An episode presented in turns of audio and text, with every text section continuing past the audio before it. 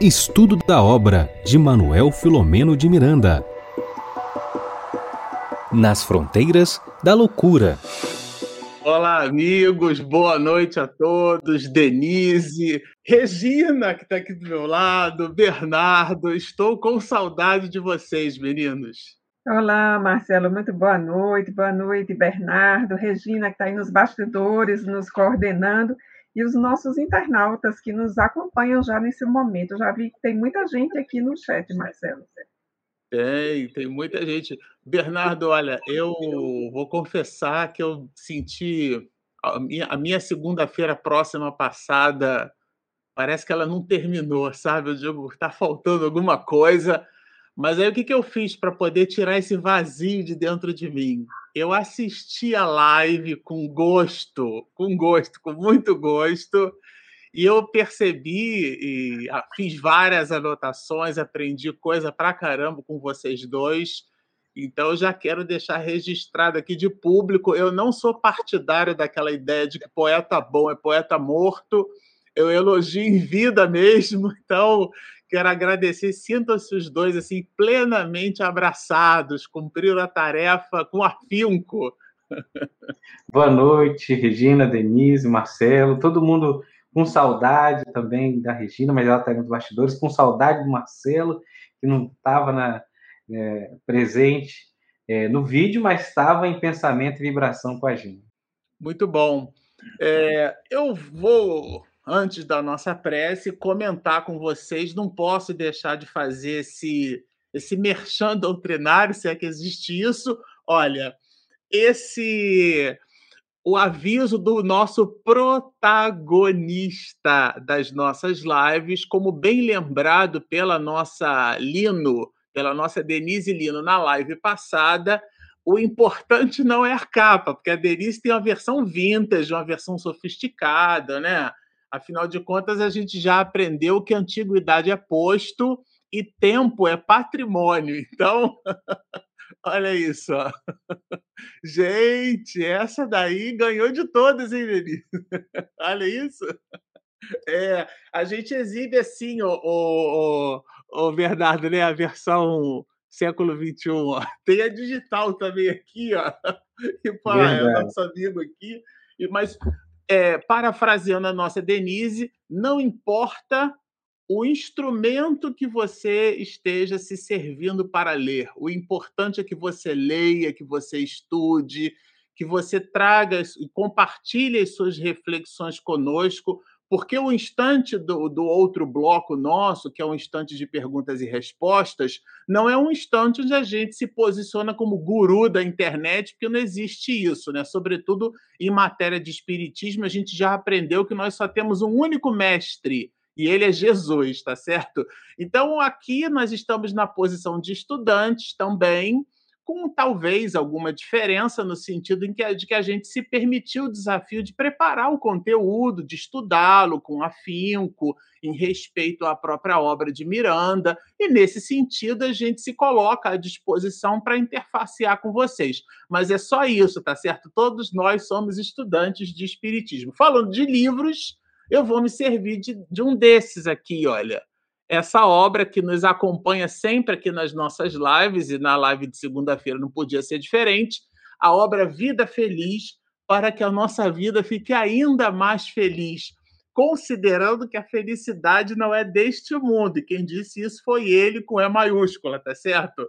Bom, eu vou pedir à nossa Denise para fazer a nossa prece de início. Já sei que na segunda-feira vocês leram a 76, então eu vou ler a 77, que inclusive foi que a gente usou para fazer o nosso estudo, tá? E depois a Denise faz a nossa prece. Então, pela psicografia de Divaldo, a nossa querida veneranda Joana de Ângeles, na mensagem de número 77, diz-nos assim: No dia de hoje, pelo menos, coloca beleza nos teus olhos, a fim de fitares a vida com lentes mais claras.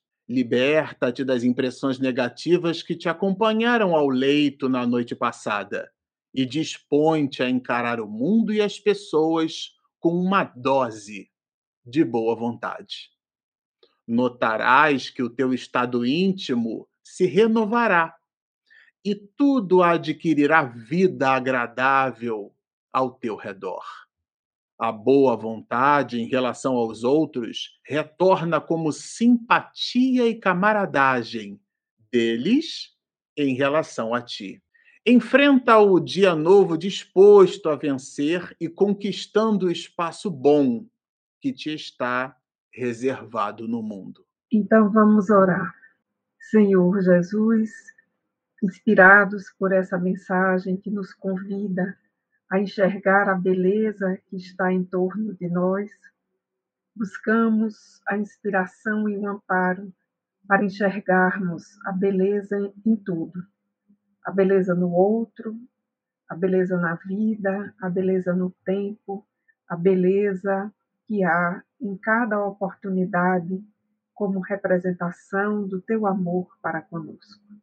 Inspira-nos nesta noite e permite que todos os que estejamos aqui de modo síncrono tenhamos um momento de paz e introspecção. E todos aqueles que se vinculem assincronamente ao nosso trabalho, igualmente sejam beneficiados pela paz. Se conosco, Senhor, hoje e sempre. Nós temos um desafio enorme hoje, né? tá certo? Hoje assim como em todas as outras lives nossas, mas esse tem um sabor é, talvez é, especial, né? É, a Denise lembrou muito bem, a razão de existir desse trabalho é a divulgação do, do conteúdo espírita, do trabalho espírita, o conteúdo do livro, né? E a gente faz divulgação para pessoas, a gente não faz para pedra, para poste. Então, se vocês estão com a gente aqui, né? É, isso certamente cria essa retroalimentação. Então, a razão de existir desse nosso trabalho são vocês. Então, no momento que vocês estão conectados conosco, que postam seus comentários, fazem suas perguntas, fazem suas colocações, isso nos dá combustível para a gente continuar. Realmente, assim, honestamente falando, a gente fica muito satisfeito quando vê vocês aqui com a gente estudando, né? Porque estão privilegiando a obra que esse autor espiritual teve tanto carinho, tanto, tanto cuidado, né, tanto esmero em trazer por uma mediunidade tão assertiva quanto a do Divaldo. Então, sintam-se abraçados aqui por todos nós, tá? Bom, falando agora desse outro sabor, né? Tem o sabor dos internautas falando do sabor do livro. Esse capítulo ele, ele carrega um sabor especial e por isso que ele traz um desafio adicional. Qual é o desafio? Esse lembrava Denise no nosso estudo, esse é o maior capítulo do livro. E é o capítulo, inclusive, aonde Miranda ele já fez isso em outros livros, né? Bom, esse esse esse canal Espiritismo e Mediunidade, o nome mediunidade, que não é pleonasmo para espiritismo, porque sempre existiu mediunidade na face da Terra, né? A gente colocou mediunidade justamente pela nossa inclinação com o estudo das obras de Manuel Flamengo de Miranda. Então, é, é, é quase, é quase é, notório vocês imagine, identificarem que a gente tem apreço por Miranda. E por esse apreço que a gente tem por ele, a gente conhece as obras do autor. E ele tem um pouco desse estilo, né? A, a Denise, por exemplo, na prece, conectada ali com Joana, ela citou, falou sobre a beleza, e um do, uma das maneiras que me fez ler o livro é O Idiota de Dostoiévski, é porque o Divaldo sempre comentava uma frase de Dostoiévski que está contida nesse livro, né? A beleza salvará o mundo. E eu ficava com aquilo na cabeça, o Divaldo falando a beleza salvará o mundo, e aí a gente e o, e o autor tem o seu estilo. Então, Miranda também tem o seu estilo. E o estilo de Miranda, né? É claro que eu não sou um, um, não faço análise literária, né? Quem sou eu na fila do pão? Mas aqui a gente está acostumando um pouco com o autor e ele tem um pouco dessa característica de, um, num determinado momento da história romance, ele criar uma convergência e uma conexão, uma espécie de entendimento para o clímax né, do, do, conteúdo. E é justamente o que a gente encontra aqui nesse capítulo 30, sabe? É uma convergência, a gente fez até alguns desenhos, eu fiz o meu, eu sei que a Denise fez o dela também, É, sim, Denise. Eu fiz, olha, os nossos, os nossos desenhos, a gente foi desenhando os personagens e foi colocando para poder tentar entender. Eu estou até construindo, viu, uma ferramenta, talvez lá para a terceira live, que é a última, né? A gente a guisa de síntese, porque realmente, ou talvez na próxima, ah, porque se eu, se eu trouxer o desenho agora, a gente faz spoiler, né? Só por isso que eu não trouxe ele agora. Mas é, a gente realmente construiu um desenho para ter um mapa desses personagens, tá? Porque realmente esse capítulo ele traz esse esforço, né, como compreensão da, da própria história, né? Do ponto de vista da história mesmo, da dinâmica da história, a, a trama entre os personagens. E o drama espiritual é o desdobramento desses mesmos personagens em mais de uma encarnação. Então, isso traz um desafio adicional. Geralmente, os textos que a gente lê são lineares, né? Estão ali naquela mesma construção espaço-tempo. Aqui, o, o, livro ele traz uma abordagem a partir desse capítulo 30, sobretudo, sobretudo, porque nos outros também, mas nesse, sobretudo, multidimensional. Então chega uma hora que um determinado personagem tem três nomes, porque são citados é isso, três encarnações da mesma pessoa. Então você tem que ter um cuidado. Eu vou confessar a vocês que depois de ter lido toda a obra, óbvio, esse capítulo em particular eu li oito vezes, li cinco e depois li mais três porque ele é um capítulo realmente se a gente escorregar a gente troca o nome das pessoas troca o, o, nome das situações. Bom, é, como o Bernardo comentou na live passada, né, quando, quando a Denise e o próprio Bernardo abriram a live, eles comentaram que o capítulo 26, né, o Bernardo reforçou isso, foi feito em dois episódios. Esse aqui nós faremos em três episódios. É um capítulo grande, denso, cheio de informações, não daria para fazer em uma aula. Quer dizer, dá até para fazer, mas é igual instalar programa de computador, né? Que você não lê nada, bota assim, next, next, finish, next, next, finish, né? Aí eu instalei o programa, faz a menor ideia do que fez. Então aqui a gente queria fazer um pouquinho diferente. A gente queria passar e ler ali o contrato, ler direitinho, entender o que, que o que, que a gente, quando a gente está clicando no botãozinho, o que, que a gente está concordando, o que, que, gente, o, que, que o texto traz para a gente como ensinamento. Por isso, nós dividimos em, em três lives, tá? É, eu vou passar um pouco da dinâmica da live de hoje e, e vou entregar aqui o, o prólogo né, para o nosso Tenere. Tá certo, Bernardo? A gente se dividiu assim na live de hoje. É, o livro todo, né, o capítulo, melhor, né, o capítulo todo do livro, ele tem cento, olha, cento, hein? É, 157 parágrafos. Eu vou repetir para fixar. 157 parágrafos. Bom, como é que nós nos dividimos? Nós nos dividimos assim: o prólogo né? A gente chamou de prólogo essa espécie de introito, né? Que o próprio Miranda faz muitas vezes. Às vezes ele já entra o capítulo, vamos dizer assim, com o pé na porta, né? Mas dessa vez foi uma introdução, vai do parágrafo 1 até o parágrafo 11. Depois é, nós teremos uma, um segundo bloco, né? Eu não vou dizer o que é o bloco para não fazer spoiler. Ele vai do parágrafo 12 até o parágrafo 33 e depois o terceiro bloco, que eu também não vou dizer o que é. Hoje eu não vou dizer nada. Ele vai do 34 até o 50. Bom, feitas essas considerações, eu vou entregar agora a palavra para o meu amigo. É isso mesmo, Marcelo. Hoje estamos aqui nesse exercício de começar a estudar o capítulo 27, Mergulho no Passado. E já no título eu gostaria de fazer uma de uma forma mais leve, né? Falando assim de mergulho.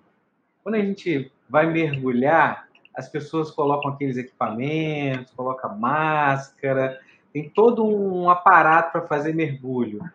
É, e a gente vai fazer esse mergulho, porque nós vamos em várias camadas. Assim como as encarnações, nós vamos aprofundando camada a camada, vai fazer um mergulho. Então, esse mergulho no passado aqui, faça um convite a você, pegue seu equipamento, coloque seu equipamento de mergulho e vamos fazer esse mergulho, porque são tem várias profundezas, né? várias vários metros que nós vamos nesse, nessa profundidade desse mergulho aqui no passado.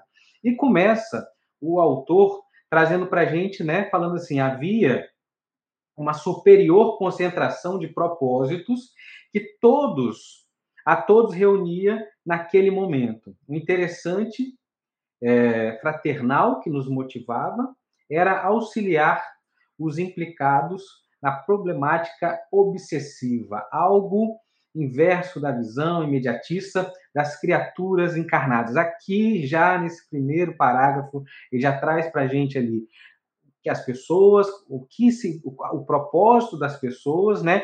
E traz para a gente já a lição, que né, a gente tem uma visão imediatista dos encarnados, como os encarnados temos uma visão mediatista de resolver nossos problemas e esquecemos que muitas vezes nossos problemas têm raízes mais profundas, né? Tem raízes em outras encarnações.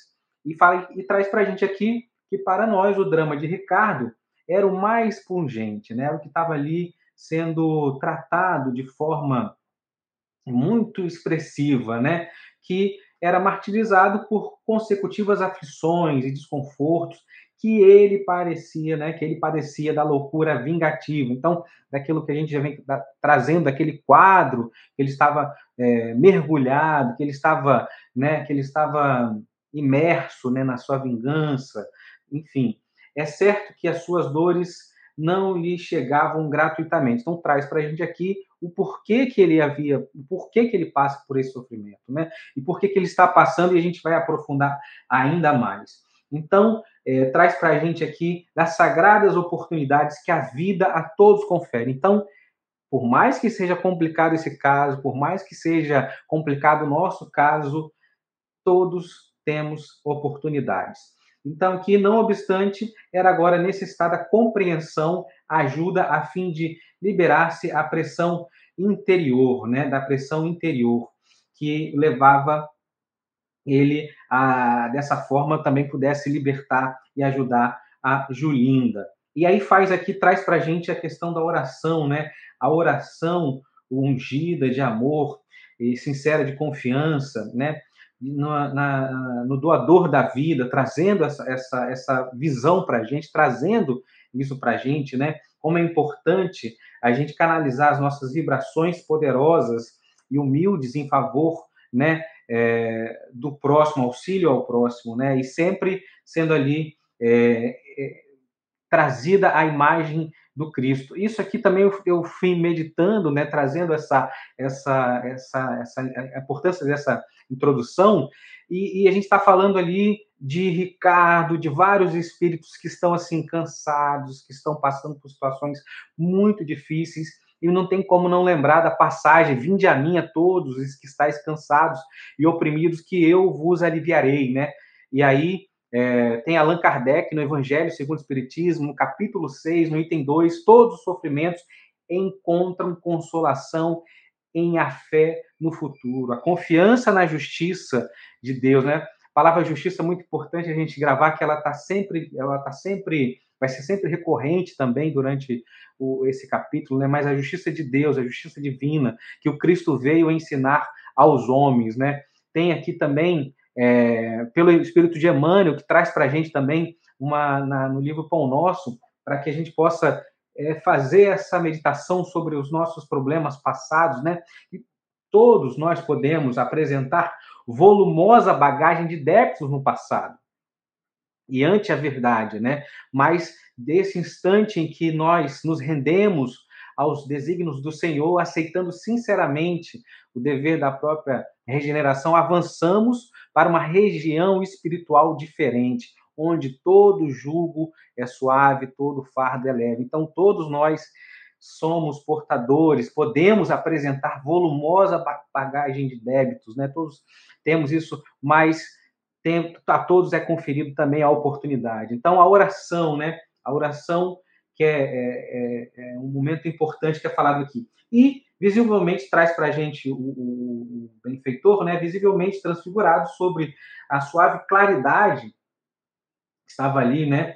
Que é, estava em torno dele. O instrutor esclareceu que todos, a quanto é, a, ia falar sobre a finalidade da, da reunião. E essa fala aqui também é muito importante. Ele traz para a gente o seguinte: ó, a irrestrita confiança nos desígnios divinos. Então, aqui, a gente está falando dos desígnios do Senhor, como bem disse Emmanuel, né? traz aqui para a gente também o benfeitor falando, ó, os desígnios divinos, né?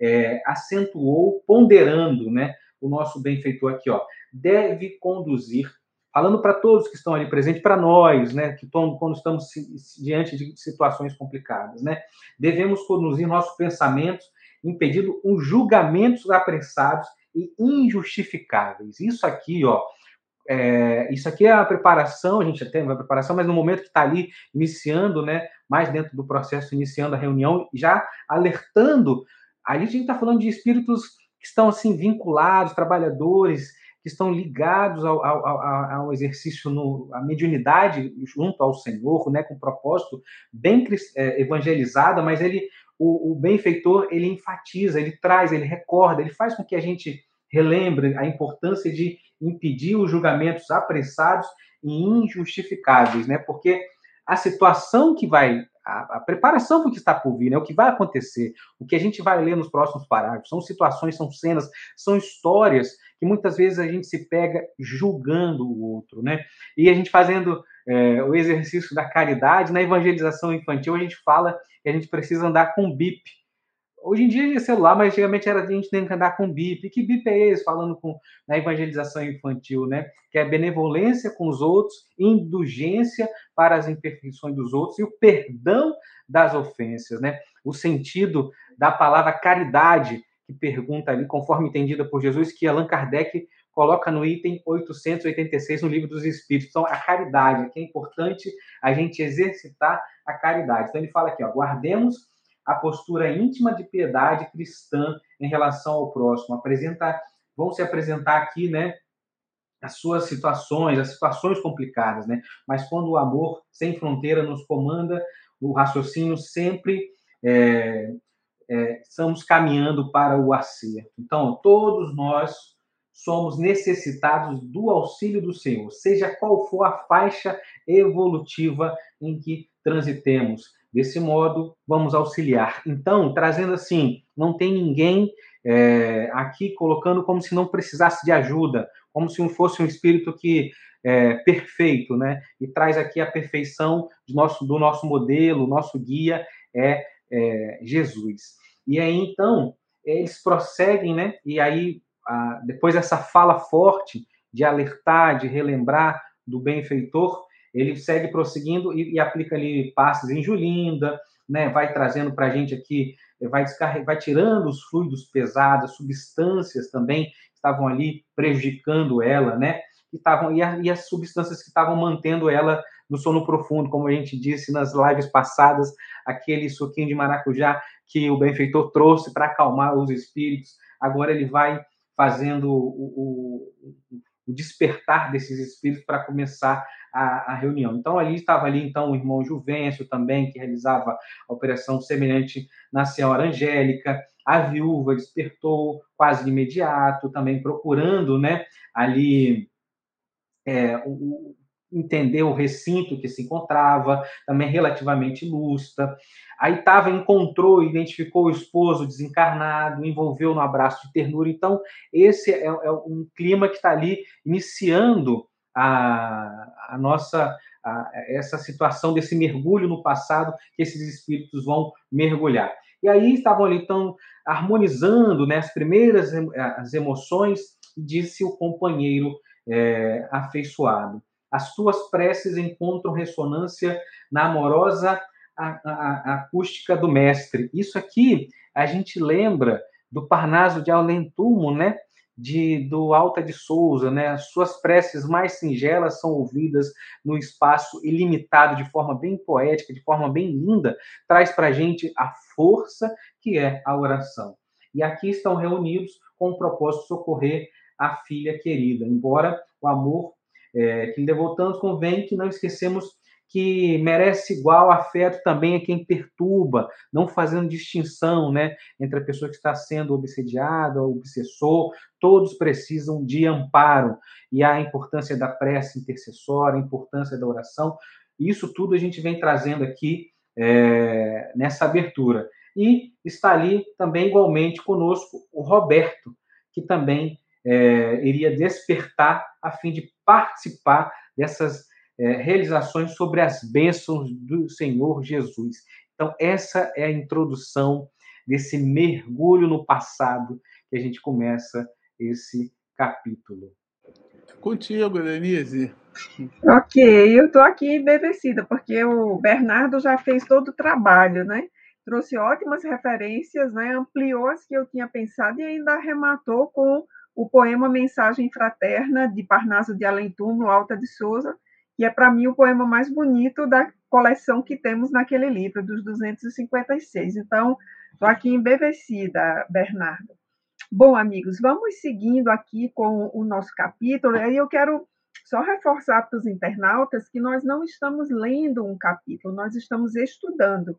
E esse capítulo ele exige um pouco de nós no, no quesito atenção, porque nós vamos ter muitas informações eh, do ponto de vista do conteúdo sobre reunião mediúnica, especificamente, é o que estamos aqui tratando, sobre reencarnação também, sobre sofrimento. Eu destacaria eh, como temáticas do capítulo esses três itens: é, reencarnação, reunião mediúnica e sofrimento. São uh, os pontos aí que o doutor Bezerra de Menezes, a partir da sua interação, da sua doutrinação, ele vai apresentar. E a outra coisa que é nesse capítulo é muito importante é a quantidade de informação do ponto de vista da narrativa. Quem são os personagens que aí aparecem? Então, eu não sei se a gente vai conseguir colocar uma tela dos personagens para vocês, é, que era uma tela que eu tinha pensado para a semana passada, mas a, a, gente acabou tecnicamente aqui se, se atrapalhando um pouco com os recursos. Mas só para lembrar aqui, o Bernardo já foi nos trazendo muito bem os personagens que vão participar dessa reunião mediúnica, e aí eu queria já chamar a atenção para adjetivos e advérbios utilizados pelo nosso Filomeno de Miranda. Isso, chegou a nossa tela, eu vou rapidamente revisar isso aqui, só aquela colher de chá, como se fosse antes da prova, tá? Aquela revisão antes da prova para a gente é, se inteirar um pouco melhor aqui. Ó. Lembremos que vem desde o capítulo 25, tudo se preparando para essa reunião mediúnica, que já apareceu lá no 26. Então, o doutor Bezerra de Menezes é o mentor que vai coordenar tudo isso. O Filomeno está ali como um auxiliar, mas na posição de um narrador. Entre os desencarnados está o Genésio, que nós estamos acompanhando esse personagem desde os primeiros capítulos desse livro, e ele é um dileto cooperador do Dr. Bezerra de Menezes, já desenvolveu várias atividades ao longo das narrativas secundárias desse livro, e ele vai ter um papel importante agora naquilo que a gente chama a sustentação da reunião mediúnica. Ele vai ser muito importante no desenvolvimento desse capítulo. Lembremos do Arthur, doutor Arthur Figueiredo, diretor é, desencarnado daquele hospital onde está a, a Julinda, e o pai da Noemi, uma outra personagem cujo drama nós já acompanhamos. E temos também entre os desencarnados o Juvencio, que é o pai desencarnado da Julinda. Entre os encarnados, nós temos ali, em desdobramento no mundo espiritual, o diretor do centro espírita, o médium Jonas, duas senhoras que participavam da mediúnica e um jovem.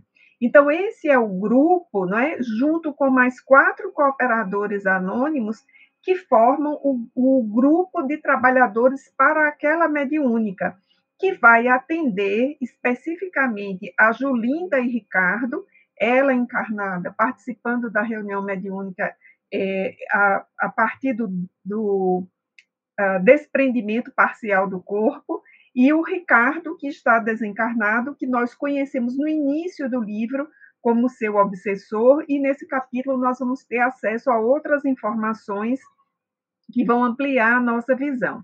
E temos ainda Angélica e Roberto, que são personagens encarnados, respectivamente a mãe e o esposo de Julinda, que também participam dessa reunião na condição de membros que estarão ali vibrando para que a melhor resolução para a trama Ricardo Julinda se configure ao final dessa reunião. E temos um novo personagem que nesse bloco da nossa discussão no estudo de hoje, ele não vai aparecer nomeado, ele tem umas feições simiescas.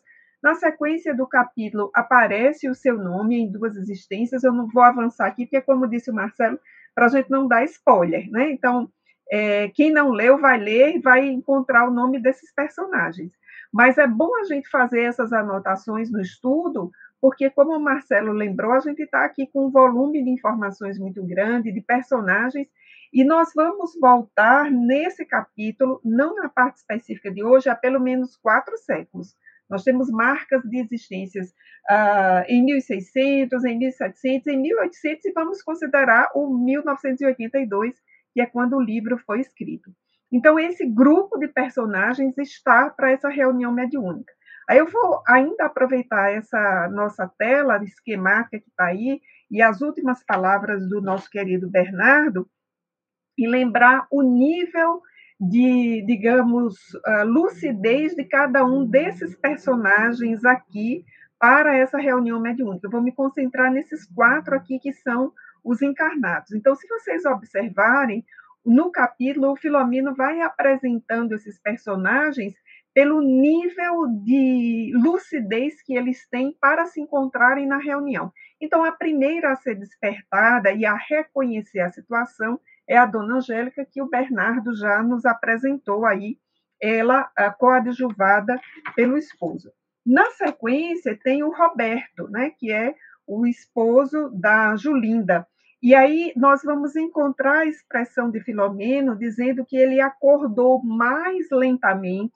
Então, esse advérbio aí, né, intensificado, ele é importante para a gente entender a lucidez desse personagem e a informação que vem em seguida sem dar-se conta do lugar em que se encontrava, mas identificou a sogra com alguma compreensível dificuldade e aí ele vai sendo despertado, ele vai sendo apresentado ao sogro, que é o Juvencio, que ele não havia conhecido naquela existência. Então, é um personagem que tem um certo grau de autonomia, mas não a autonomia e a lucidez da dona Angélica, tá?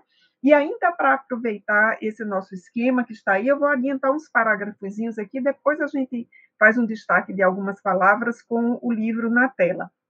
Na sequência, o Filomeno vai dizer que a Julinda despertou atônita.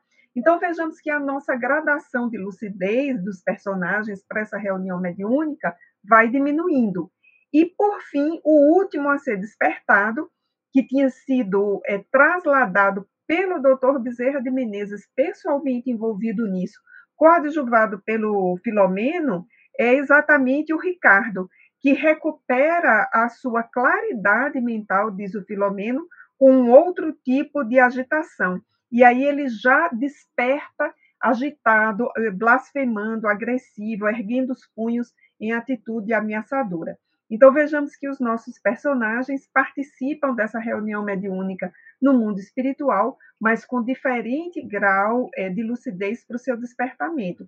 E essa lucidez ela vai ser importante depois, nós vamos ver na sequência do livro, para o que eles vão se lembrar da reunião mediúnica. Aí agora a gente pode voltar para o livro, Marcelo? Isso, Regina. Obrigada. Vejamos, então aí já o destaque para o Roberto, que nós já fizemos, né? Ele vai é, se lembrando aos poucos, se situando no lugar onde ele está. Nós estamos acompanhando esse personagem desde o início do livro. Ele é um personagem que, nesse capítulo, vai ganhar uma importância, um relevo muito grande. Nas próximas partes, nós vamos ver isso. O quanto ele é importante aí para o equilíbrio emocional de Julinda e dessa relação triangulada entre Julinda, Ricardo e o novo personagem que aparece nesse capítulo. Aí vamos passar a, a, a página do nosso livro para que a gente é, possa aí, então, acompanhar. Né? Então, ó, veja que sobre o Ricardo é destacado que ele tem qualidades morais positivas que favoreciam o equilíbrio necessário para aquele tipo de atividade. Então, ele não desperta logo, mas à medida que ele desperta, ele já se integra ao grupo. Isso é muito importante. e vocês verão o quanto isso será decisivo para o equilíbrio dessa mediúnica descrita ao longo deste capítulo. Como dissemos, Julinda não é? acorda aí atônita e vejamos a percepção que ela tem. Essa era minha, o meu destaque, é o que já está aí em amarelo no texto. Como ela desperta atônita, ela tem uma consciência de culpa, ela vem de uma infração bastante significativa, grave, em relação à vida, essa infração recente, ela entende e lê o doutor Bezerra de Menezes como um juiz severo. Então, não é que ele seja assim, é a leitura que ela faz. Isso eu acho uma pista importantíssima para que nós possamos entender a vida.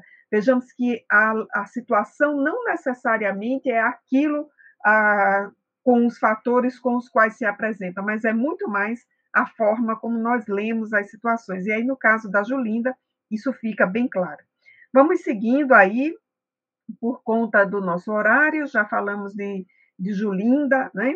É, aí, em seguida, vejam o emocional, ela vai chorar, porque ela também não está aí é, é, tão equilibrada para coordenar esses sentimentos né, de culpa, de percepção de si mesma, de recuperação.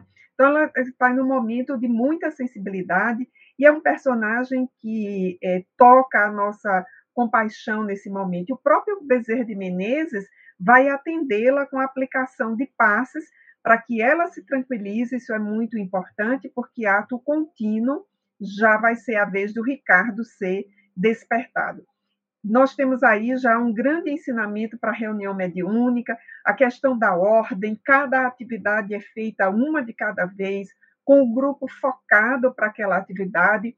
Então vejam que o Ricardo não foi despertado antes de que Julinda se acalmasse. Para quem lida com reunião mediúnica, tem aí um passo a passo extraordinário de como atuar na reunião mediúnica. Isso é fundamental.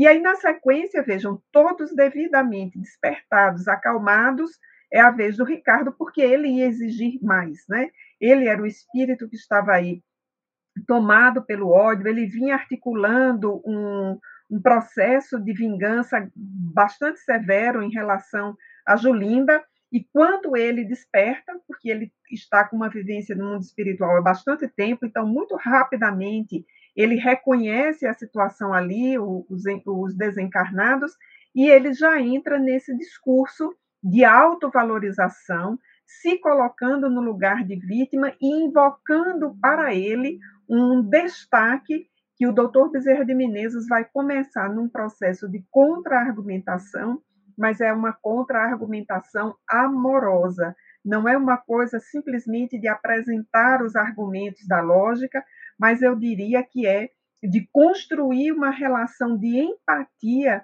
com o Ricardo para poder, na sequência, apresentar os argumentos de lógica. O Bernardo nos antecedeu, ele já chamou a atenção para o capítulo 5 do Evangelho segundo o Espiritismo, eu também chamaria atenção para esse capítulo, acho que é o que nos ajuda a entender esses personagens aqui, especificamente o Ricardo, porque ele não faz noção da justiça das aflições, conforme a gente vê no capítulo 5 do Evangelho segundo o Espiritismo, nem das causas atuais, das, das suas aflições, nem das causas anteriores, não é? tampouco do esquecimento do passado, e, portanto, ele não tem motivos para resignação e ele tomba é, naquele binômio lá que Kardec chama do suicídio e da loucura, ou seja, ele tomba aí na loucura. Então, falta ao Ricardo esse aporte relativo à reencarnação, justiça da reencarnação, para que ele consiga entender a situação que ele está. E nós vamos ver ao longo desse capítulo quanto ele tem ainda dificuldade de perceber essa lógica. Mas o que nos cabe aí agora nesse trecho, já podemos passar a página, chamar a atenção é o fato de que o doutor Bezerra de Menezes vai iniciar esse diálogo mantendo o Ricardo sob uma forte atuação psíquica, ou seja, não fora isso, o Ricardo já teria aprontado ali naquela reunião, desconcertado, alterado, né, falado alto. Então ele precisa ser amorosamente contido, energeticamente contido de forma amorosa. Talvez essa fosse a melhor, o melhor resumo para a gente dizer o que o doutor Bezerra de Menezes faz. E aí vai começar essa contra-argumentação empática, né? Como o Ricardo disse, todos somos vítimas, o doutor Bezerra sensível, uma escuta aí muito sensível, é, é o grande modelo de doutrinador, porque é o doutrinador da escuta empática, sensível, e ele pega exatamente o fio ali do que o, Ricardo disse. Todos somos vítimas de nós próprios, né? Então vejam que assume o ponto de vista uh, do Ricardo, mas para um outro, uma outra perspectiva.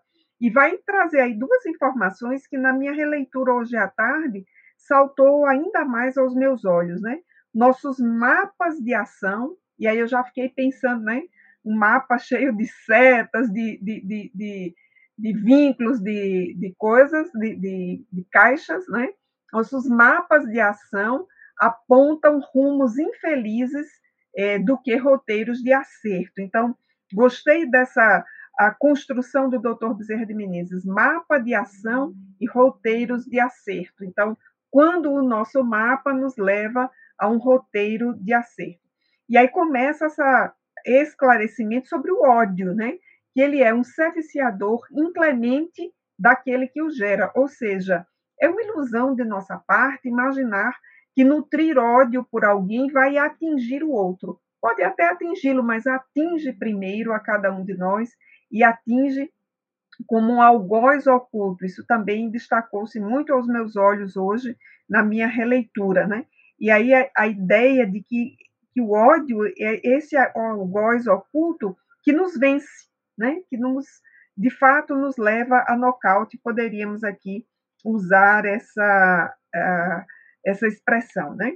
E nesse momento aí, se a gente seguindo com o livro, a gente percebe que o Ricardo ele está disposto àquilo que nós chamaríamos de um bate-boca, né? de trocar argumentos com o doutor Bezerra de Menezes, de na a força tentar é, fazer ganhar é, para o seu lado, né? como se ele fosse convencer o doutor Bezerra de Menezes de que, de fato, ele é um coitado, que ele foi lesado, né? que a, a Julinda cabe toda a responsabilidade. E aí, quando a gente vem lendo o livro, e a gente está naquele momento de leitura, eu diria, é, envolvida com o personagem, a nossa tendência é tomar o partido de um personagem, né? ou ficar do lado da Julinda, ou ficar do lado do Ricardo, né? e achar que ele está ali com a razão de querer essa discussão toda. E aí o doutor Bezerra de Menezes vai dizer que não está ali para julgar, não tem a pretensão de impedir a execução dos planos em pauta, mas né, pretendemos estudar juntos as causas dos males que te afetam, assim como aos teus desafetos, procurando soluções compatíveis que a todos felicitem. Né? E aí o Ricardo ele está, é, de fato, é, fora de si, do seu controle, porque ele está cego pelo ódio, pelo desejo de vingança, né? Ele não consegue entender a, a situação em que ele se encontra de ter sido preterido por Julinda, então ele está ali para pedir uh, uma prestação de contas num nível muito alto, que é o nível da vingança. E aí, já concluindo a nossa parte, vou pedir para passar a nossa tela aí do nosso livro, para que a gente é, possa seguir aqui com o doutor Bezerra de Menezes, né? Veja que essa construção empática, ela continua. Esse último parágrafo que está aí na tela, ele é muito importante. Acalma-te e ouve. Somos teus amigos e participantes de tua problemática angustiante. Isso é decisivo, porque há essa solicitação uh, para que o, o Ricardo entre num outro clima, que é um de tranquilidade, que possa ouvir, né? porque até então ele não ouvia, ele estava. A, a diferença entre ouvir e escutar, né? ele escutava, mas não ouvia. Então, o doutor Bezerra de Menezes vai interpelá-lo para isso, para que ele possa escutar e ouvir, e para que ele é, entenda que está num grupo que é um grupo que vela por ele, que tem afeição por ele. Isso é extremamente importante na condução uh, dessa doutrinação, vamos chamar assim, desse processo de esclarecimento, porque sem construir essa relação empática, sem que o Ricardo é, se sentisse um mínimo acolhido, nós não teríamos sucesso nessa conversação que aí se, se apresenta. E o doutor Bezerra de Menezes vai afiançar isso. Não estamos contra ti ou qualquer pessoa, senão a favor de todos que nos devem, a, senão a favor do bem que a todos nos deve amparar.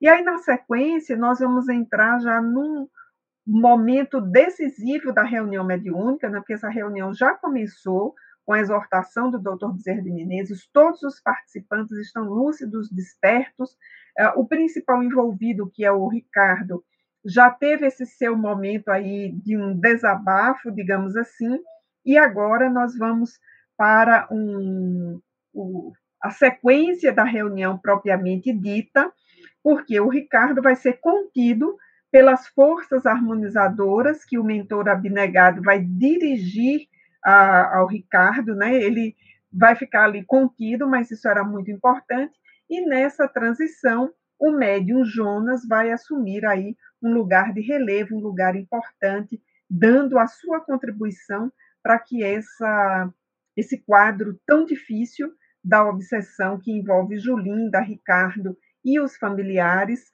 é, possa ser é, abordado, trabalhado, elucidado. Então, o médium Jonas, que nós já conhecemos em outros capítulos, que estava acostumado a essas reuniões é, mediúnicas no mundo espiritual, ele vai sentar-se numa cadeira isolada à frente do grupo que estava em semicírculo, para então dar sequência às atividades sob o comando, a direção segura e tranquila do doutor Bezerra de Menezes. Então, era isso, Marcelo, e acho que, como leituras é, paralelas, eu destacaria o capítulo 5 de O Evangelho segundo o Espiritismo, que o próprio Bernardo já nos tinha trazido na primeira parte. Excelente, Denise, muito bom, meninos.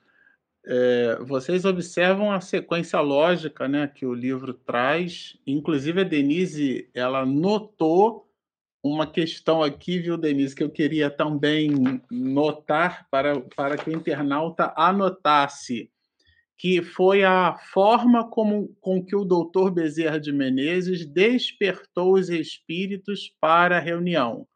Vocês acompanharam com o Bernardo e com a Denise no episódio passado, na live passada, uma espécie de mise en place espiritual. O que, que é isso? A reunião mediúnica acontecendo na realidade objetiva no plano R3 nosso aqui, na reunião mediúnica acontecendo na casa espírita. Mas aquilo foi só um prepare como a gente diz em engenharia de software, né? Foi só uma iniciação. Regina não gosta que eu fique usando essas palavras, não, mas eu explico na sequência. Uma iniciação. Então, o que, que acontece? Essa iniciação é porque aquela reunião era, na verdade, o objetivo do Dr. Bezerra de Menezes isso a Denise e o Bernardo acentuaram muito bem na live passada. Foi simplesmente uma adequação e um acoplamento né, fluídico de Ricardo em relação a Jonas, para que depois a dinâmica da reunião seguinte, por isso que eu estou chamando essa primeira de mise en place, tá certo? Que é essa o desdobramento, é essa live de hoje, é esse capítulo que o Miranda traz, ele fosse melhormente é, é, dinamizado. E vocês entenderam ali com os meninos, né? Acho que foi uma expressão do, do Bernardo, corroborado pela Denise, uma espécie de, de maracujina, né? Eu, quando estava assistindo a live de vocês, eu, eu, chamei de Rivotril do mundo espiritual, tá certo? Ou então Lexotanzinho, deixou o espírito leve, né? Deixou ele ali, né? Em estado de torpor e tudo mais. Então, é, e uma coisa que vale a pena a gente também é, anotar, notar e anotar, que foi o que a Denise comentou, é uma espécie de Bezerra's preference, né? Ou seja, as preferências do Dr. Bezerra de Menezes, pessoas previamente selecionadas. E que pessoas são essas? Não são pessoas intelectualizadas, são pessoas capazes do ponto de vista do modus operandi de uma reunião mediúnica, que não dorme na reunião, que se ocupa com a reunião, que eventualmente descansa antes. Então, vocês entendam que se essa preocupação acontecia no plano R3, né, imagina no plano R4, imagina no mundo espiritual. Então, é nesse contexto aí, com esse monte de personagem que o nosso Kitaro do mundo espiritual, eu acho que ele não deve ligar, que eu chamo ele de Kitaro. É porque o Kitaro, Regina também não gosta que eu fale assim. Kitaro, gente, foi um multi-instrumentista, é aquele que tocava vários instrumentos e muitos deles até simultaneamente, instrumentos de percussão, instrumentos acústicos e instrumentos melódicos. Para quem gosta de música, né, temperados ou não temperados, né? Com a aposição do semitom, como é o caso do violino, né? É diferente do violão que não tem aquela trava, né? Você olha para o braço do violão, você vê a trava dos semitons. O violino não tem, você tem que achar no ouvido. Então a sensibilidade é maior. É por isso que eu chamo o nosso querido doutor Bezerra de Menezes nosso quitaro do mundo espiritual, porque ele é um multi-instrumentista no sentido de ser um canivete suíço, né? Tem múltiplas possibilidades, né? Claro que não é para furar e não é para cortar, né? Esse canivete aqui é outro. Então, é no sentido de ter múltiplas possibilidades, né? E, inclusive, de ordem superior, que a gente não tem nem cognição para entender, porque Miranda traz aqui né, a, a, a forma como o doutor Bezerra de Menezes faz, mas a gente, de verdade, a gente lê e acha que entende, né? Então, é uma analogia aqui bem acanhada, inclusive, de nossa parte. Mas avançando no texto, né, é, é, esse, é um, esse é um momento do texto que a gente já encontrou ele em outras obras de Miranda, tá certo? O primeiro livro dele, de Manuel Filomeno de Miranda, Nos Bastidores da Obsessão, a gente encontra o caso de um espírito, né, é, é, o, o, o Teofrastos, que ele, inclusive por indução hipnótica, transforma na consciência de culpa de uma mulher a, a tessitura perispiritual dela na condição de um, de um lobo. Ela vira uma loba, né? um processo de zoantropia. E é aqui, igualmente aqui, que a gente vai encontrar esses mecanismos. Então, eu diria assim que, que o, o ponto alto dessa terceira parte né, é basicamente o assunto zoantropia, é, considerando como desdobramento para as próximas lives que esse espírito ele tem uma participação, vamos dizer assim, nevrálgica dentro desse processo. Né? Ele aparece somente aqui nesse capítulo, que ele tem uma forma né, de chimpanzé, ele vai sendo trazido por dois cooperadores, tá? É, é, e, e, o Estado, Miranda, nesse ponto, assim, ele traz exatamente o quadro, né? O estado do espírito é desesperador. Esse é o estado do espírito. A forma espiritual dele era a de um chimpanzé, similitude né, com a de um chimpanzé, a característica né, de um símio. Tá? E ele para que a gente conseguisse, de alguma forma, ainda que timidamente, penetrar no contexto daquela, daquela reunião, porque vale a pena lembrar, isso aqui não é uma obra ficcional, isso aconteceu. Isso não é um romance que a gente lê, uma história de Agatha Christie, que é maravilhoso o trama, mas aquilo ali é ficcional. Aqui não, gente. Aqui aconteceu. Aqui é o mundo espiritual revelando o que aconteceu durante o período de carnaval da década de 80, só para a gente resgatar aqui no nosso mindset, tá certo? Então, esse espírito, diz-nos Miranda, arfava, estorcegando, quer dizer, gritava, estava realmente é, a abstração feita a essa sua condição adormecido, hein? Adormecido.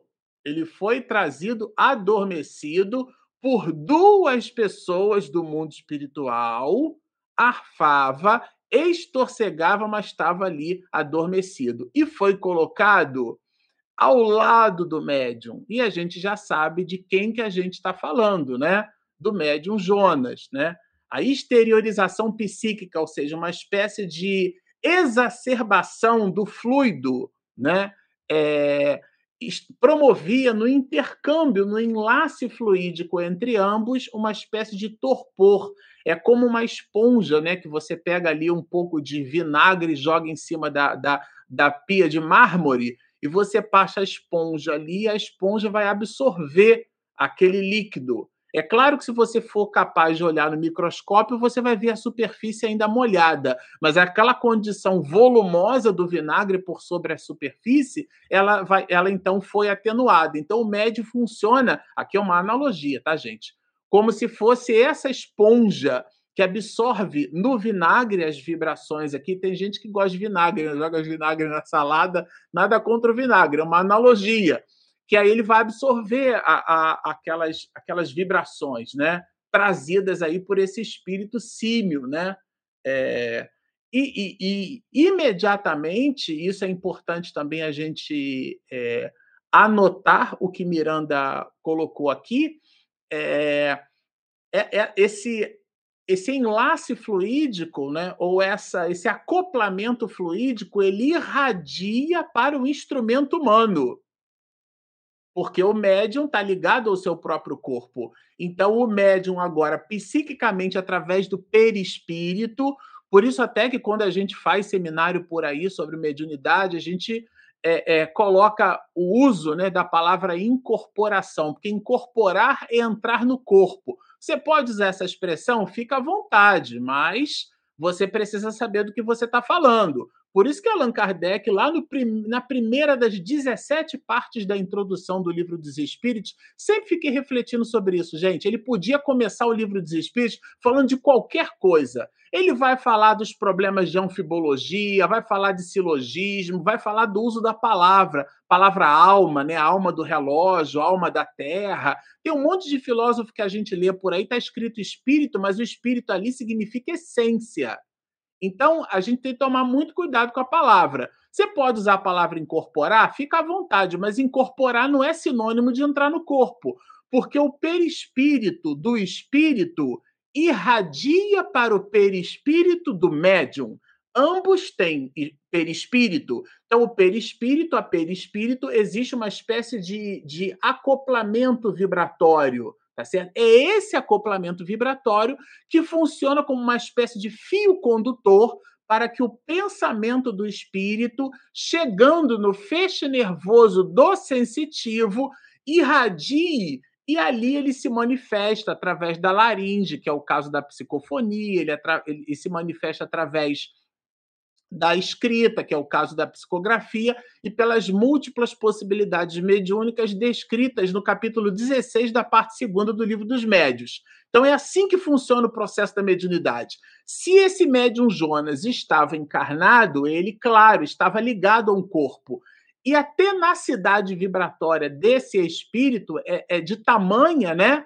É, é, é percepção aqui é tamanha, é tão grande que o que Miranda é, anota, né, nota e anota para nossa leitura, é que isso chega a irradiar o mal-estar para o corpo físico do médium. Isso eu achei assim bem relevante trazer como ponto de atenção, né? Agora, ele se vê ali, né? Aqui é uma analogia, tá, gente? Como ser subitamente, como se magneticamente atraído, porque é uma analogia né, que a gente faz com as propriedades eletromagnéticas, né? Atraído pela irradiação poderosa do encarnado. Aqui já é a contribuição de Jonas, vamos dizer assim, atenuando um pouco da, a vibração do, do, do, desse espírito sofredor, né? O sofredor que ele acoplou. Então veja a palavra que Miranda, inclusive, usa bastante essa palavra, né? Plug. André Luiz também usa muito isso, né?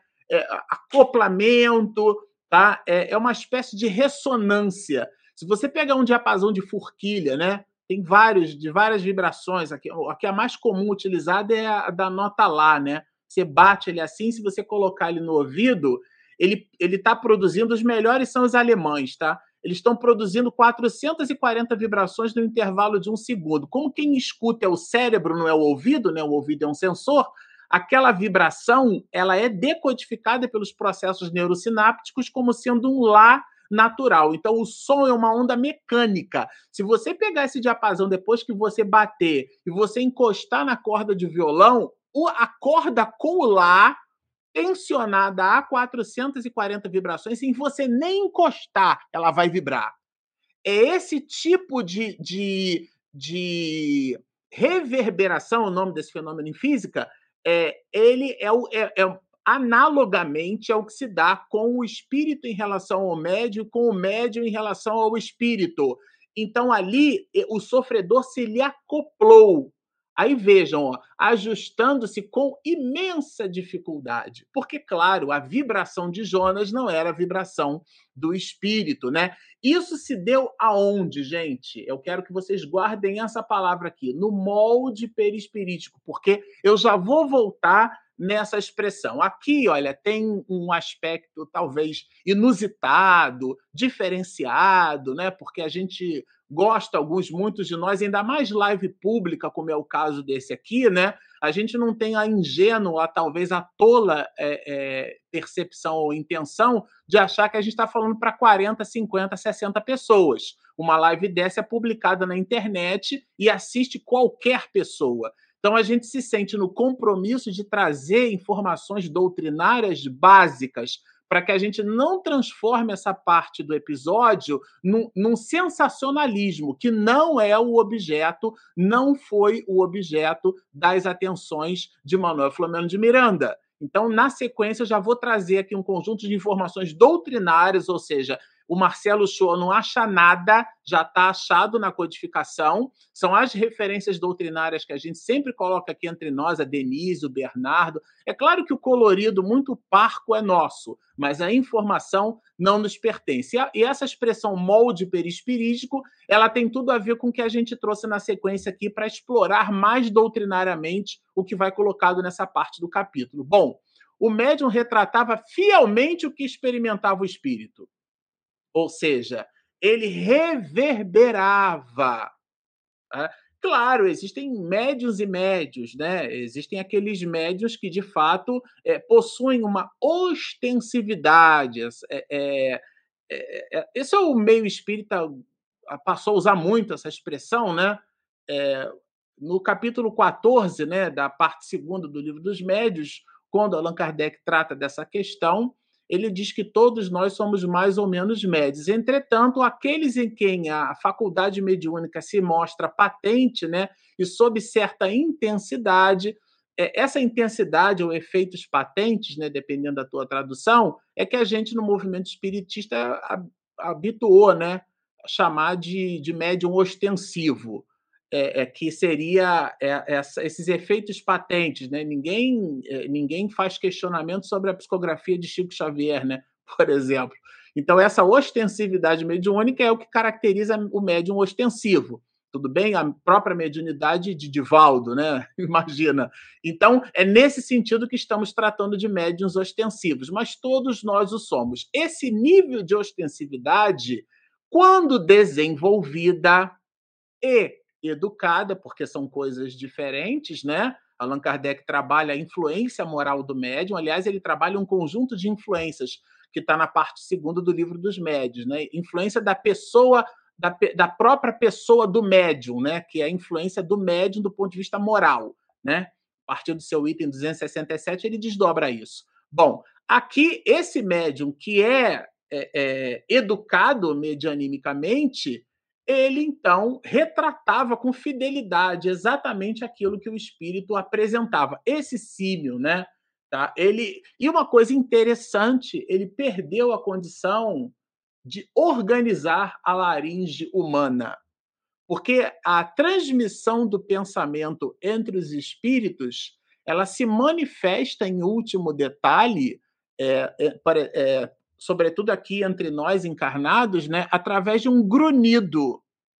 Eu me lembro do filme da, é, aquele Drac, né, o, o inimigo, era um filme de um, de um, de um homem, né, que convivia com uma espécie de, de extraterrestre. E a linguagem do extraterrestre era uma linguagem muito diferente, né? Os sons que ele emitia pareciam grunhidos. Só que para o Dark, o que o humano falava também era grunhido. Então, a linguagem, na verdade, é a forma como nós é, depreendemos, é aquilo que traz significado para nós dentro das relações culturais onde a gente se, se movimenta, onde a gente vive, né? Então é uma construção a linguagem.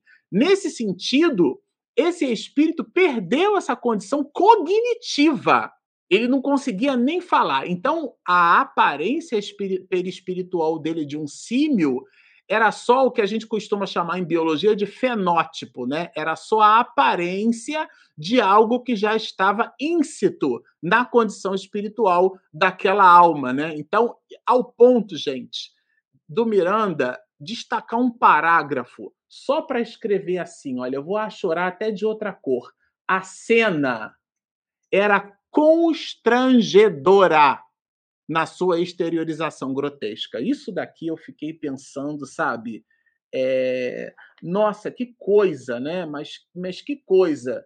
Então, a custo, poderíamos identificar que a zoantropia ocorria num ser que viera de uma reencarnação masculina. Ou seja, com dificuldade ele identificou o, o, o, o gênero, o sexo, né? o sexo biológico tá certo? Com dificuldades. E aí ele traz aqui algumas características, né? Os olhos avermelhados, é, é, a boca larga, descomunal, tá? Uma face realmente típica de, dos macacos, né? Ele babava, é, mostrava ali um estado de velocidade muito grande. Essa era a condição desse espírito. Bom, um outro ponto que a Denise já mencionou e que Miranda reforça aqui Julinda e os outros companheiros não percebiam totalmente a ocorrência. Então, é, é, é, tem aquele que, que escuta, né?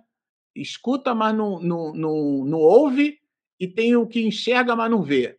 Então, a coisa está acontecendo, mas a percepção não, não, não fecha sinapse, como a gente costuma dizer eu, no trabalho, quando alguém me oferece uma coisa muito gostosa, né, eu brinco assim, falo assim, nossa, as minhas papilas gustativas não vão nem fechar sinapse cerebral, eu falo assim, né, porque é um negócio que a mente nem conhece o sabor, né, que não, não faz parte, né, eu me lembro, comi uma vez um prato exótico aí fora do país, eu digo, que coisa é essa, né, o cérebro não, nem entende a mensagem, né, então tem coisa que a gente não conhece.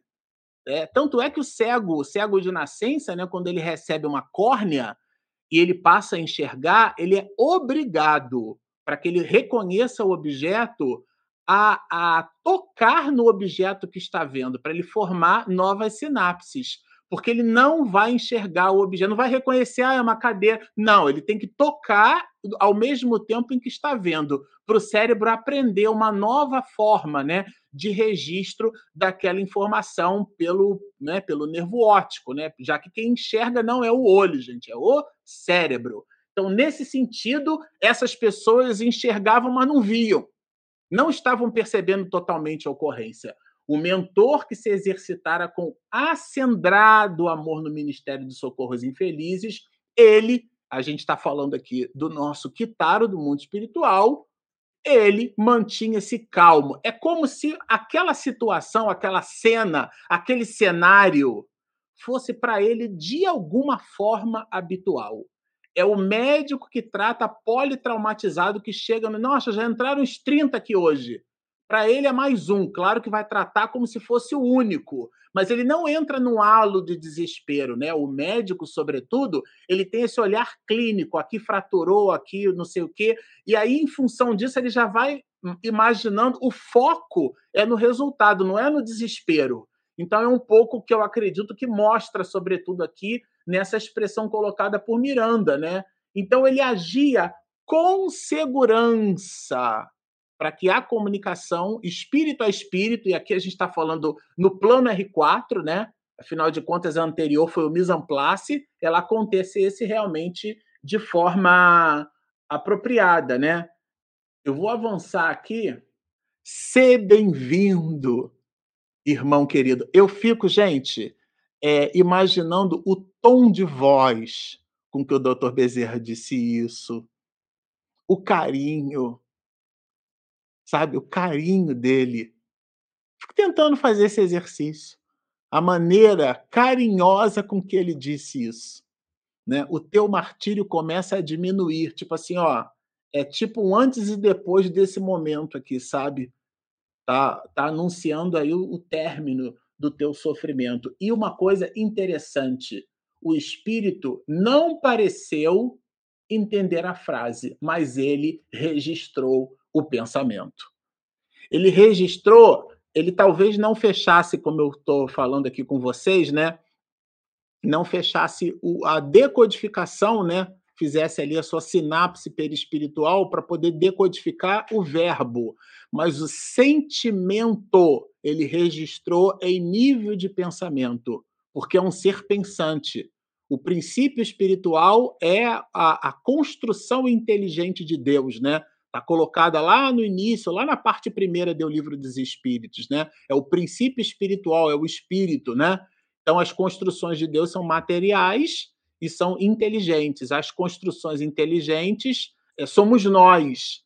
Por isso que nós somos formados à imagem e à semelhança de Deus. Não é nariz, olho, como dizia minha avó, gente de cara e dente, nariz para frente, né? Não. Não é essa imagem que a gente chama do, do, do antropos, né? Que é aquele soldado é, romano, né? Que dá origem, inclusive, à palavra antropologia, né? Não é o homem, né? A mulher, a criatura humana. Essa imagem e semelhança é que nós somos co-criadores nós somos é, é, somos deuses em potencial, né? Aliás, a expressão é de Jesus: vós sois deuses, vós sois o sal da terra e a luz do mundo, né? É nesse sentido que nós somos, então, fomos criados, construídos, concebidos por Deus à imagem e semelhança. E esse mecanismo de comunicação, né, é, essa inteligência, o espírito, a abstração feita à sua condição perispiritual grotesca, ele parece aqui, tudo indica, manteve, porque ele registra o pensamento do Dr. Bezerra de Menezes. E ele continua para gente, para o nosso exercício didático, né? Os longos anos de sofrimento. Ó, esses cessam e ressurges como dia em triunfo após a noite densa. Meu amigo, tá acabando para você tá? Chegou ali, agora vai ser um novo momento. Acabou essa fase, sabe fase do jogo? Acabou essa fase aí. Você vai entrar numa nova etapa. Eu vim aqui te anunciar que você, a partir da noite de hoje, vai entrar numa nova fase. Esses anos de sofrimento estão se acabando. E ele vai falar do amor de Deus. E aqui a mensagem: quem acha que é para esse símio, tá descascando a banana, jogando a banana fora e tá comendo a casca. Isso aqui é para nós. É para nós. Por mais dolorosa seja a nossa, vejam que não é a vossa. a nossa, inclusive, ele se contextualiza. É, a, eu adoro palavras. Eu, na próxima encarnação, eu vou estudar letras, se, se Deus me permitir por mais dolorosa seja a nossa, ele se coloca, a nossa situação. A misericórdia, esse M aí está com letra maiúscula, isso não foi um erro tipográfico, é porque a misericórdia dele, você bota o D minúscula e o E maiúsculo, dele com E grandão, porque é de Jesus, a misericórdia do alto, né? Nos alcança mesmo, ainda assim, né? Mesmo quando nos arrojamos aos abismos do ódio irracional, como aconteceu contigo.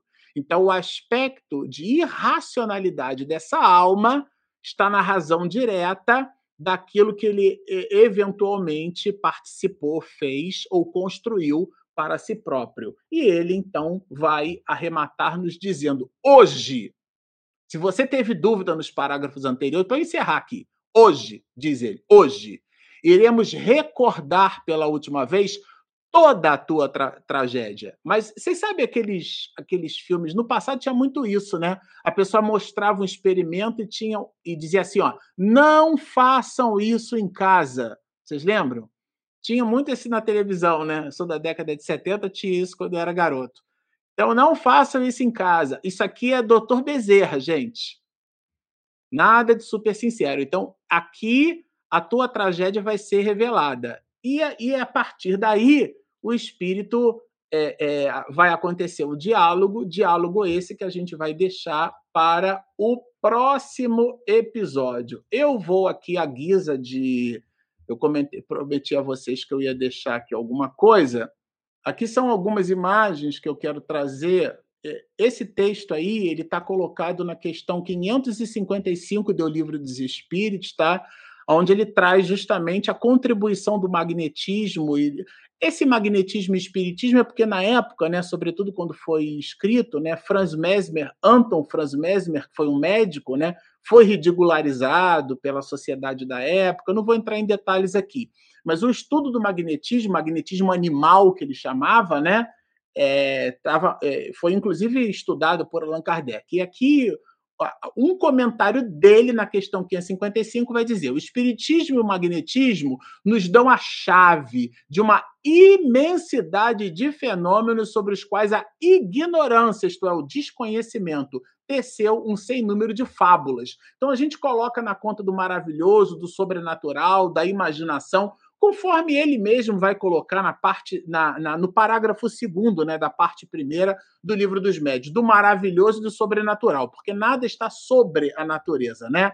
Bom, avançando como insumo doutrinário aqui, né, que justifica, aqui a gente vai encontrar lá no, na obra O que é o Espiritismo, né, no item 77, que trata dos escolhos da mediunidade, a palavra escolha é empecilho, né? A gente vai encontrar o seguinte: quando a ciência tiver saído da senda materialista, né, achar que tudo é matéria, para quem tem um martelo na mão, tudo é prego, né? Reconhecerá na ação do mundo invisível que nos cerca e no meio do qual vivemos um poder que reage sobre as coisas físicas, assim como sobre as morais. Assim como sobre as morais.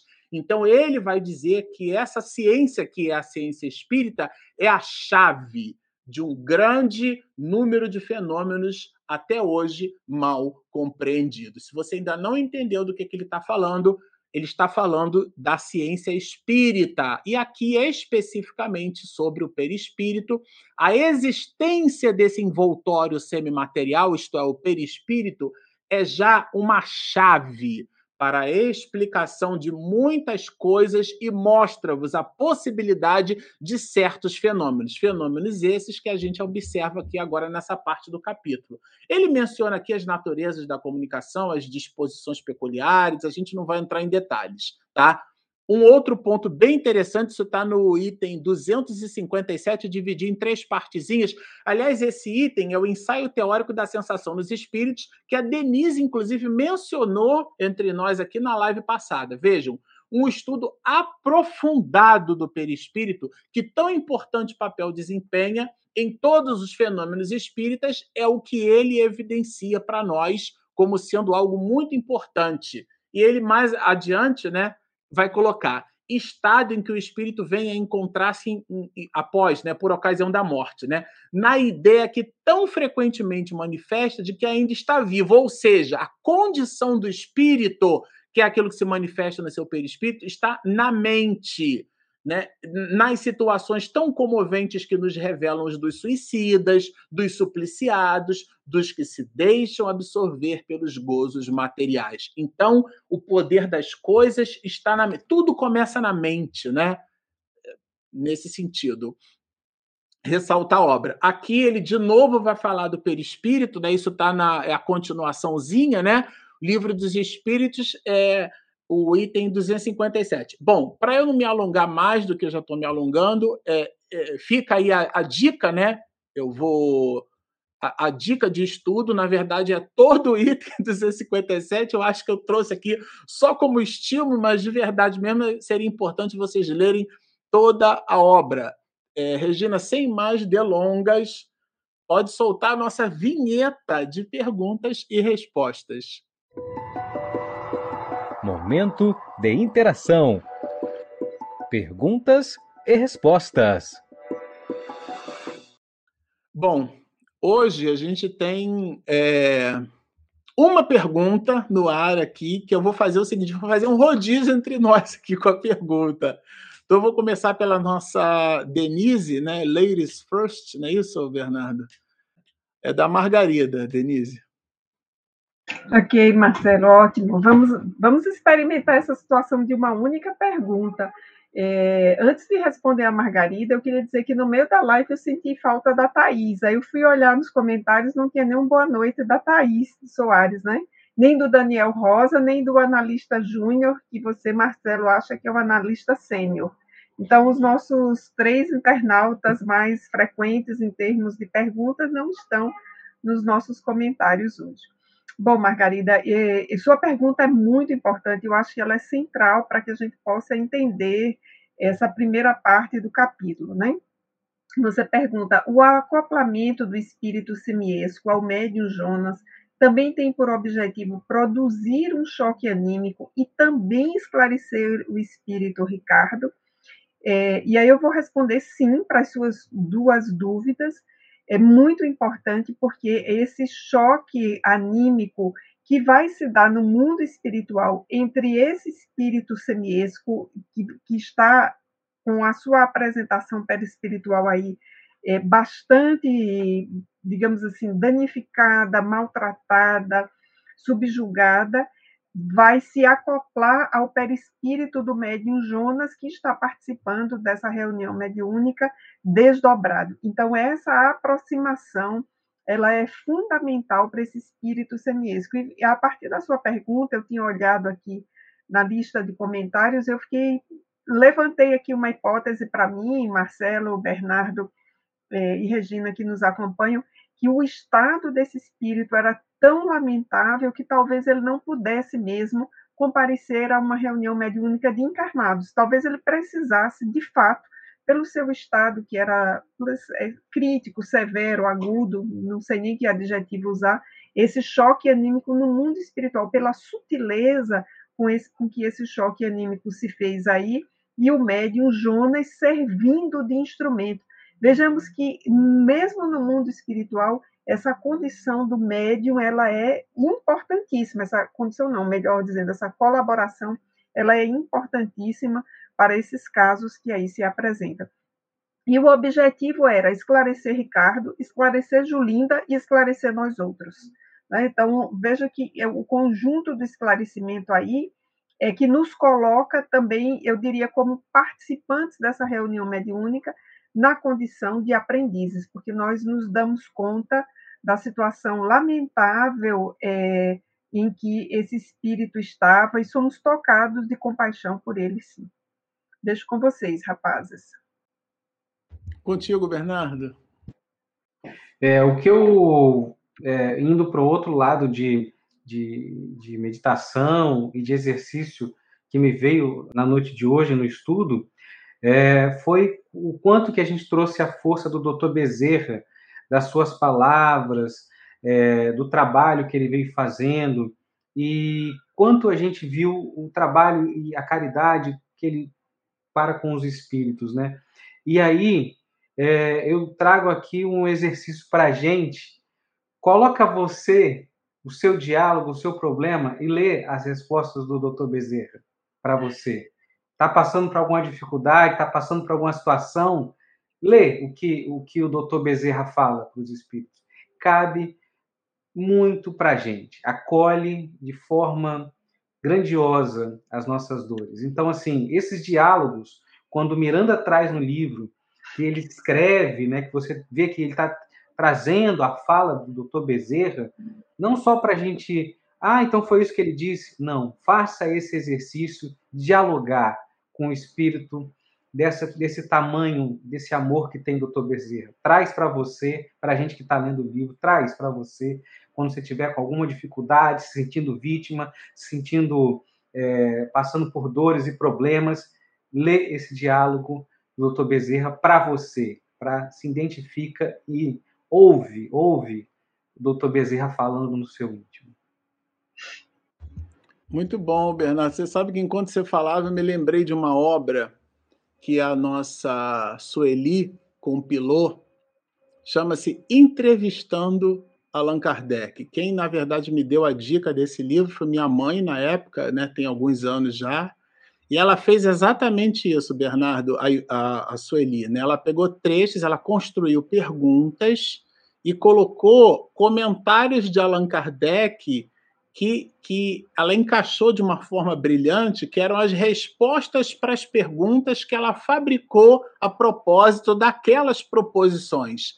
Então, aqui eu acho, sabe, é, salvaguardadas aí as devidas é, é, circunstâncias nossas né, em relação à vida, que é exatamente a tua proposta aqui em relação ao texto do nosso querido Dr. Bezerra, né, e de a voz do Dr. Bezerra aqui no texto de Miranda a gente precisa se contextualizar, né? Eu, eu, comentando da live passada de vocês, eh, acho que foi você, Bernardo, que comentou, né? Da questão do equipamento, né? Da, dos equipamentos que, que, que uma obra dessa são, é, são capazes de fornecer esses equipamentos, né? E eu fiquei é, me lembrando de uma época que eu trabalhei numa construtora civil, né? É, e tinha uma expressão equipe sem equipo, né? Porque era, o equipo é o equipamento. E o equipamento, porque uma pessoa não faz. O que, que é uma pessoa sem a, sem a, só com a ferramenta na mão? Se você não der a ela a capacidade de usar a ferramenta, né? a habilidade de usar aquela ferramenta. Você tem uma companhia aérea que compra Boeing de milhões de dólares e eles vão à falência, porque o ser humano é a chave de qualquer empreendimento, sabe? Isso hoje as grandes organizações já chegaram. O, o que, que eu quero dizer com tudo isso? É que não adianta, o texto é só uma ferramenta. Ela é muito importante, mas a aplicação do texto no nosso cotidiano é fundamental. Então, essa proposta de pegar uma frase do Dr. Bezerra e usar essa frase como se fosse a gente, ele dialogando com a gente, né? A partir das nossas inquietações, ela é fundamental, porque a gente dá uma valoração ao, ao texto, né, ao material que ele possui. Então, aqui, assim, é muito importante, eu já vou encerrar, meu amor. Assim, é muito importante a gente é, entender as questões do símil, né? Ela é trazida aqui realmente como objeto de atenção, mas eu ainda acho que tudo isso é pano de fundo. Eu penso que a, o, o, o que o texto quer nos chamar a atenção não é a condição daquele espírito, é keep alive, né? Fica alerta, igual o escoteiro, sempre alerta.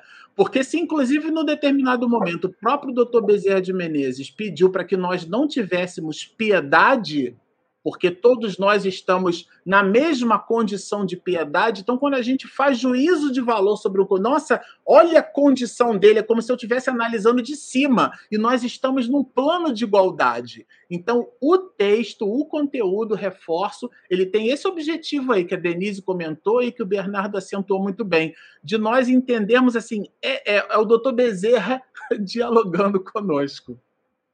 Pronto, Regina. Regina já está aqui já indômita, já passamos do horário. Gente, eu queria muito agradecer a presença de vocês, Denise, Bernardo. Estava sentindo falta, já uma semaninha só, mas como eu senti falta, viu? Ô, Marcelo, é, antes da pressa, eu sei que a gente já estourou o horário em três minutos, mas eu quero aproveitar e dizer para os internautas que vou ficar três semanas sem aparecer e pedir não avancem muito nas discussões, não, que eu volto para pegar ah. vocês nas discussões do, dos livros. Dividir para multiplicar, mas estarei de volta em breve. E aí me mantenho nas preces aí. É, e a Regina vem eu... para cá para o nosso mosaico, né?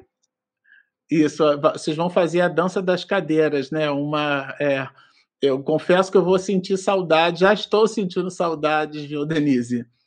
Mas é o, é o princípio do nosso Malbataan, né? O homem que calculava, leia o livro, é sensacional, é dividir para multiplicar. Então, a nossa Denise é, voltará conosco para a live do dia 17, né, Denise? Acho que a gente isso, anotou, né? Isso, 17 que é o, o, próximo capítulo, capítulo 28, e a live de número 38, tá, gente? No dia 17 de outubro, com a graça do bom Deus, nossa Denise estará conosco de volta. Vamos então encerrando aqui as nossas lives, comentando sempre ao final, gosto de dizer que se você nos assistiu até aqui, tem um vídeo no YouTube que eles botam no início, né? A gente prefere dizer no final. Se você nos assistiu aí, tá do lado do Bernardo, isso, ó nos assistiu até aqui, gostou do que ouviu, mas ainda não se inscreveu, por favor, clique ali e inscreva-se. Clica também no sininho para receber todas as notificações e clica no gostei para evangelizar o algoritmo do YouTube. para ele nos indicar para outros internautas que estejam interessados em conteúdos sobre espiritismo. Bom, é isso, a gente vai terminar a live de hoje. Eu vou pedir ao nosso Tenere, ao nosso, ao nosso Bernardo, para fazer a nossa prece de encerramento. Tá bom, Bernardo? Tá bom. Vamos agradecer por estarmos aqui reunidos, para que possamos absorver toda essa vibração desses espíritos que nos acompanham, dos benfeitores que estão aqui presentes, emanando e irradiando a cada lar nesse momento os fluidos reparadores necessários para a sua noite, para a sua semana. Agradecemos, Senhor. Muito obrigado por essa noite.